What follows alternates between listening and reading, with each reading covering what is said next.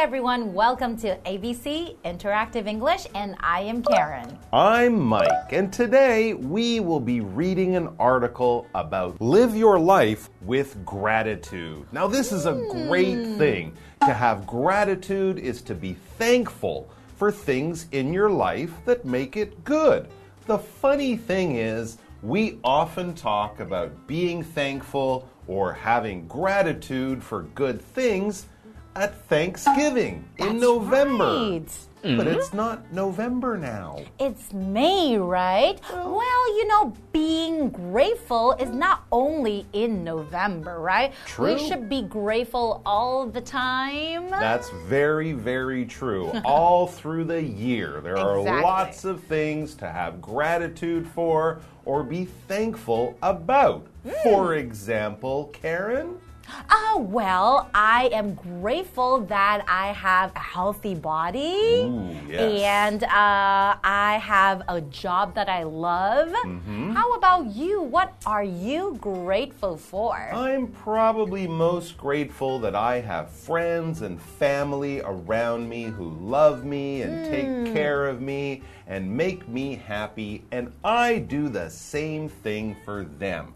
Because you have to remember that even if there are things in your life that are kind of normal, like being healthy, enjoying your job or school, or having friends, not everyone gets to enjoy those things in their lives. You are absolutely right. And being grateful definitely makes you a happier person.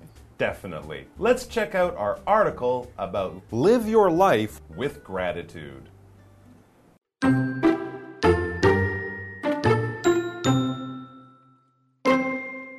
Shelley is happy and has a positive attitude about life. At times, people do things for her and give things to her. When she accepts them, she feels grateful and says thank you.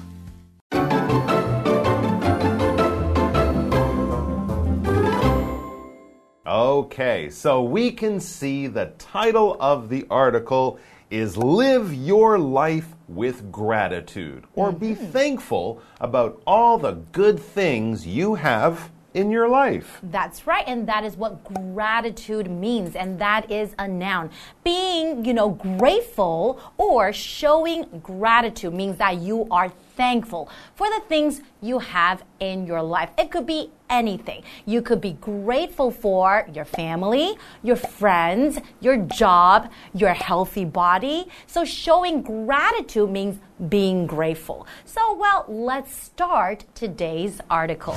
Shelley is happy and has a positive attitude about life.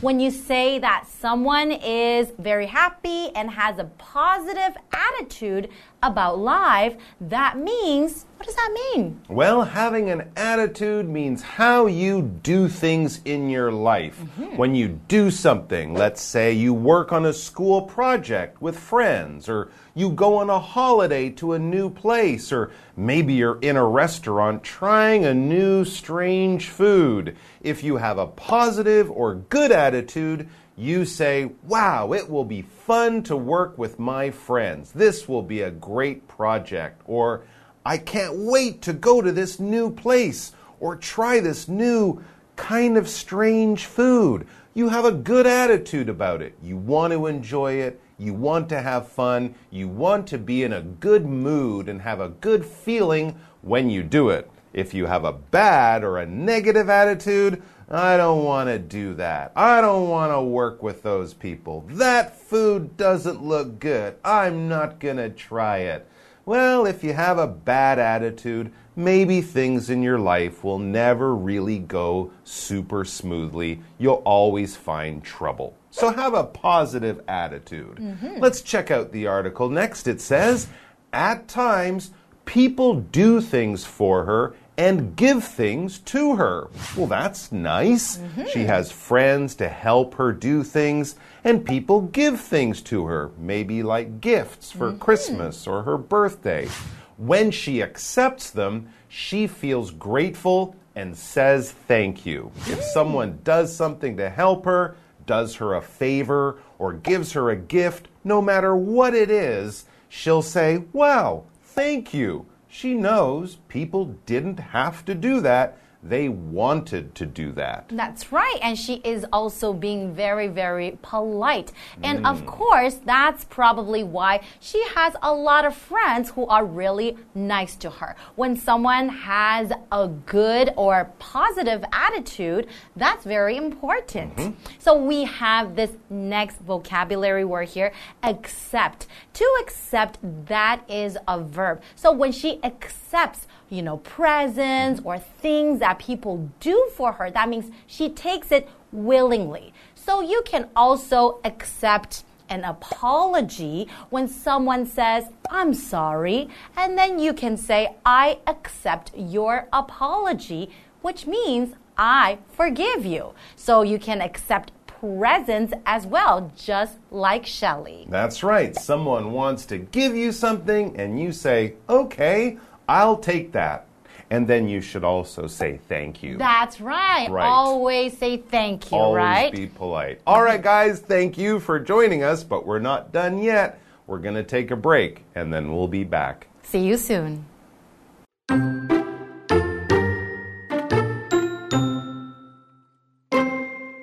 Shelley doesn't just appreciate gifts and acts from others, she also appreciates the goodness in her life. She has a loving partner, a good job, and her health. Not everyone has those, so Shelley is very grateful. What's more, she doesn't keep it to herself. She practices gratitude. In other words, she expresses how grateful she is.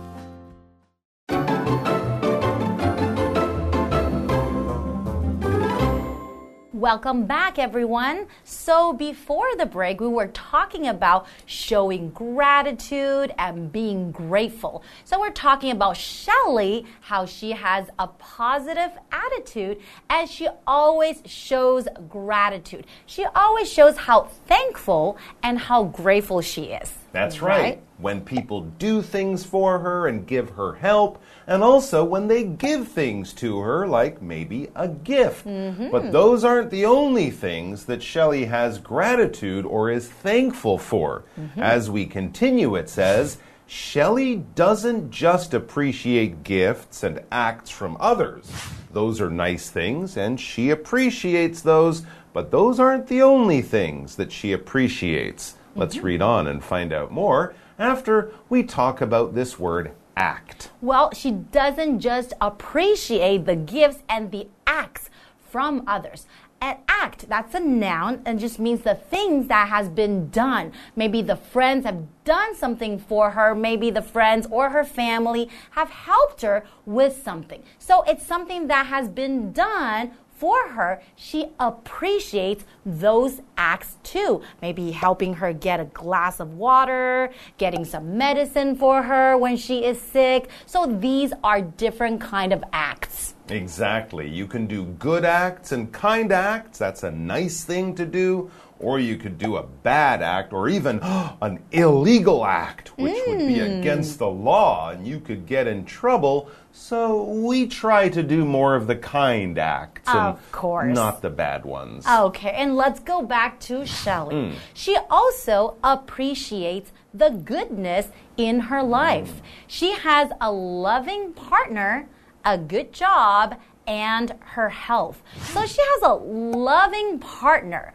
Hmm, what does that mean by loving? Loving is an adjective. It just means showing love. Like maybe you show that you care about somebody. So, loving partner meaning her partner shows love for her. Maybe tells her that he loves her every day, gives her a hug, showing affection, right? That's exactly right. And we also talked about the other things in her life, the other goodness in her life. Goodness is just things that are good. If you have goodness in your life, you have health, you are happy in your work or at school, you have friends, all of these kinds of things bring goodness, bring happiness, bring joy to your life. So we hope that everyone out there has more goodness than anything bad in your life because that means your life is enjoyable and there are a lot of good things in it. And we also talked about one of those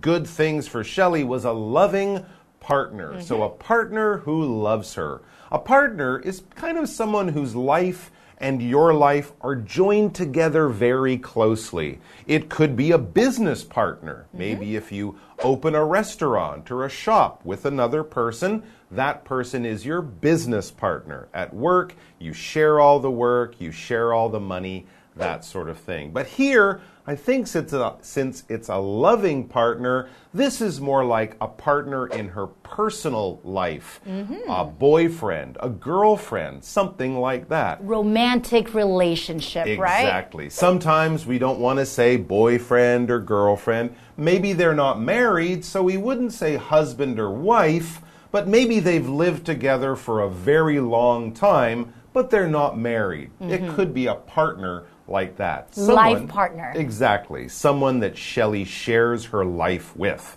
All right, back to the article. It says, Not everyone has those. So Shelley is very grateful. Good. She's wise enough to know that she has wonderful things and goodness in her life, but a lot of people in the world, they don't. So she's very grateful about that. What's more, or additionally, and she doesn't keep it to herself. Hmm. So she doesn't just sort of say, Yeah, I'm happy. I have good things in my life. She doesn't just think about all the gratitude she has. She does things to let people know. It says she practices gratitude.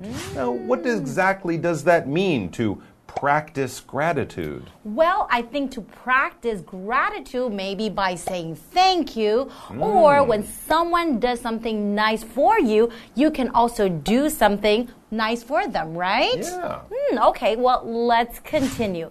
In other words, how she practices gratitude, she expresses how grateful she is. So, like we said, other than saying, thank you, other than saying, I love you, giving people hugs, thank you cards, how else can people express how grateful they are? Well, you can tell people whenever you're around them, you can tell them how much you enjoy being with them mm-hmm. and what good things they bring to your life. We often say, I love you, or how happy you make a person on a special day like Yes. Thanksgiving or on a birthday. But it's also good to practice gratitude every day of your life mm. because we get good things from these things every day, not just on those special days. That is right. All right, guys, thanks for joining us. We hope you can practice gratitude in your life today and into tomorrow because we're going to have more on this very interesting and important topic. That's right. We'll see you next time. Take care.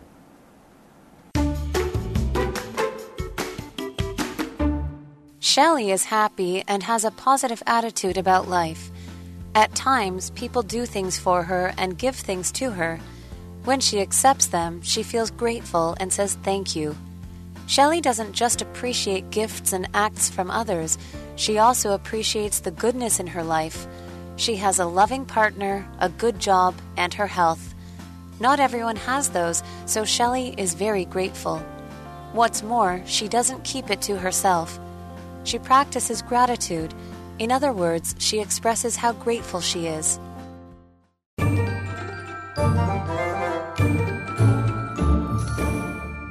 Hello, I'm Tina。我们来看这课的重点单字。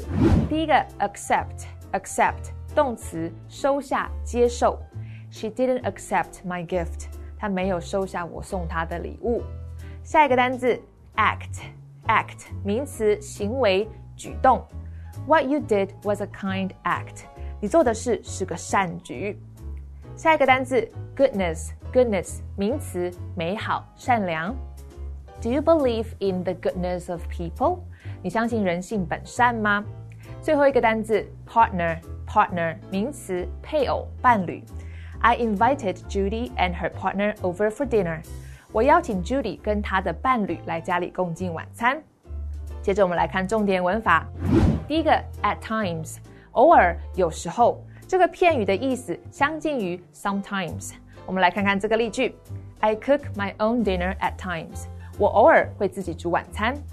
下一个文法，keep something to oneself，某人不把某事说出来。 我们来看看这个例句：Don't keep your worries to yourself. We can help you. 把忧虑说出来啊，我们可以帮你。最后一个文法，in other words， 也就是说，换句话说，这是一个副词片语，放在句首的时候要以逗号来隔开后面的句子哦。我们来看看这个例句：He didn't tell us the truth. In other words, he lied to us. 他没有对我们说实话，换句话说，他对我们撒谎了。以上就是这一课的重点单词跟文法，我们下一课再见，拜拜。